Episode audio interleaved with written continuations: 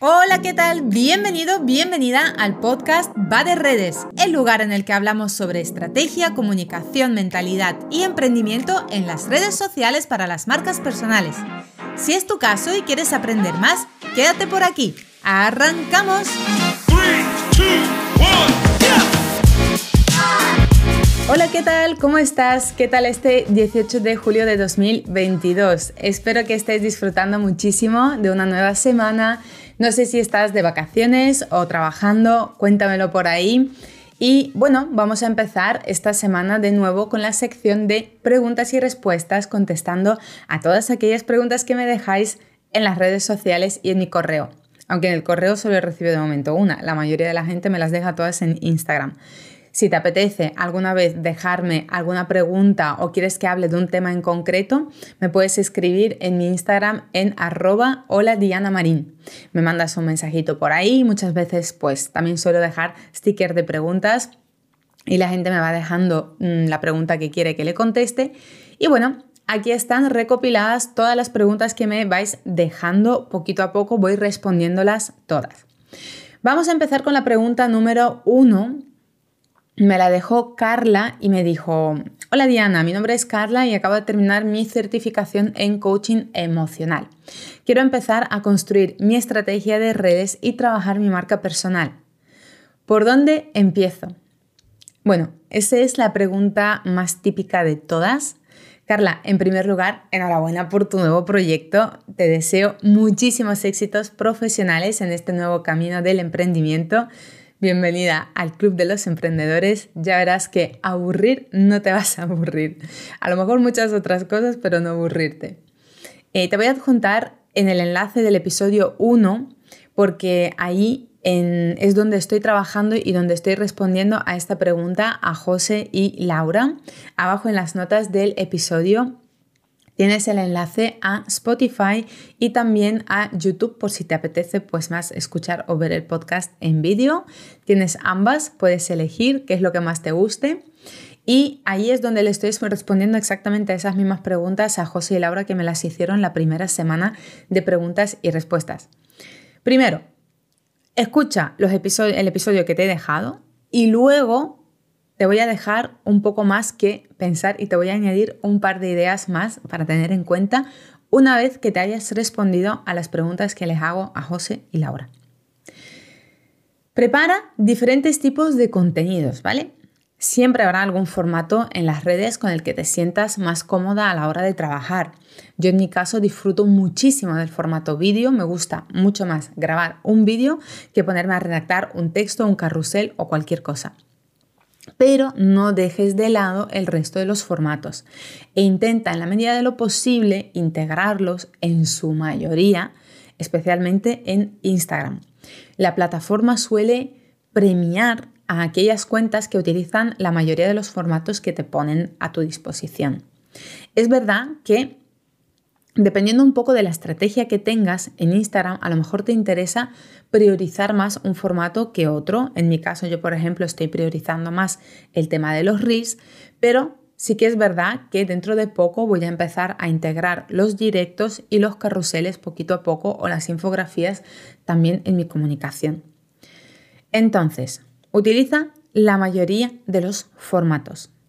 Eso siempre va a ser muy bien visto por parte de la plataforma a la hora de posicionarte también. Por otro lado, aporta valor a tu comunidad y no te bloquees con lo típico de ¿qué voy a contar yo que no haya contado nadie? A ver, usa tu forma de explicar las cosas y ya verás que la gente que se quede en tu perfil lo hará por cómo tú lo explicas y cómo tú lo transmites no porque cuentes algo que nadie esté contando en este momento. Así que no te preocupes por esto. Sí que es verdad que contar cosas novedosas pues siempre están mejor recibidas, pero es difícil encontrar algo de lo que ya no se esté hablando. Lo importante es cómo lo transmites tú y la perspectiva y el foco que le das tú. Así que no te preocupes por esta parte. No te olvides también de prestar atención a la tribu, que es lo más importante para mí. De verdad, es fundamental que tu comunidad se sienta acompañada y querida por ti.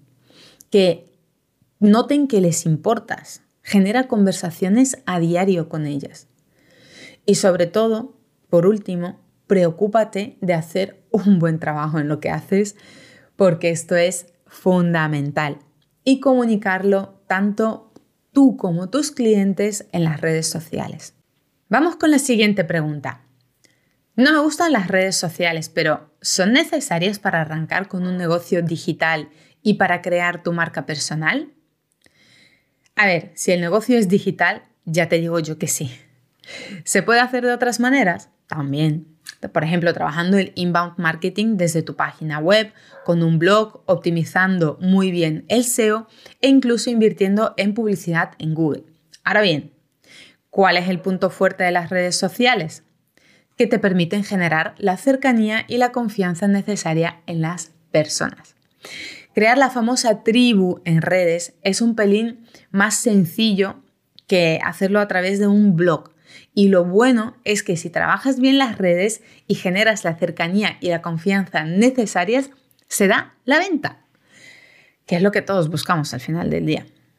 Eh, así que, mm, al fin y al cabo, aquí tenemos negocios montados no para vivir del aire, sino para facturar. De verdad, las redes son necesarias cuando se trabaja una marca personal, sobre todo en el entorno digital. Y por último, la pregunta número 3, que me la dejaron en un sticker, y es, ¿qué consejos le darías a una chica de 24 años que quiere emprender? Madre mía. Esta pregunta me la ha hecho la prima de mis mejores amigas de Huelva y he decidido traérmela al podcast porque me pareció muy interesante. Voy a ser muy honesta en esta respuesta. Emprender mola mucho, pero también cuesta mucho y cuesta tiempo, esfuerzo y dinero. Aunque sea un negocio digital y hay una inversión, esta puede ser mínima, pero existe. Aquí es importante tener en cuenta también el coste de oportunidad. El coste de oportunidad, no sé si lo sabes, pero es aquel que dejas de ganar por elegir hacer lo que haces. Un ejemplo, el coste de oportunidad sería todo lo que yo voy a dejar de ganar gestionando cuentas de clientes para centrarme y crear mi programa donde enseño a emprendedores a gestionar sus redes sociales. Pues el coste de oportunidad es todo aquello que dejo de ingresar por generar este programa. Yo sinceramente llevo dos años y medio emprendiendo y creo que aún puedo decir que no tengo beneficios limpios de todo lo que estoy haciendo, porque todo lo que he ganado, absolutamente todo lo he vuelto a reinvertir en mi negocio. Estoy creando una estructura de equipo, estoy creando también eh, mi página web, estoy comprando equipos para mejorar un poquito más la calidad de mi material, de los vídeos, de los audios y sobre todo donde más dinero me he dejado de todo lo que he ingresado es en formación.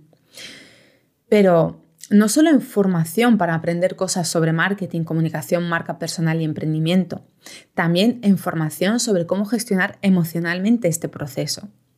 De hecho, voy a preparar un episodio de reflexión de estos que hago los jueves sobre este tema y te hablaré más de lo que cuesta emocionalmente emprender y allí, pues bueno, voy a explayarme un poquito más.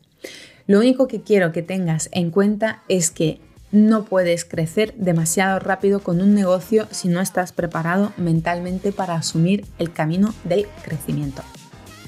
Así que aquí lo dejo por hoy. Nos vemos mañana. Adiós. Nada más y nada menos por hoy.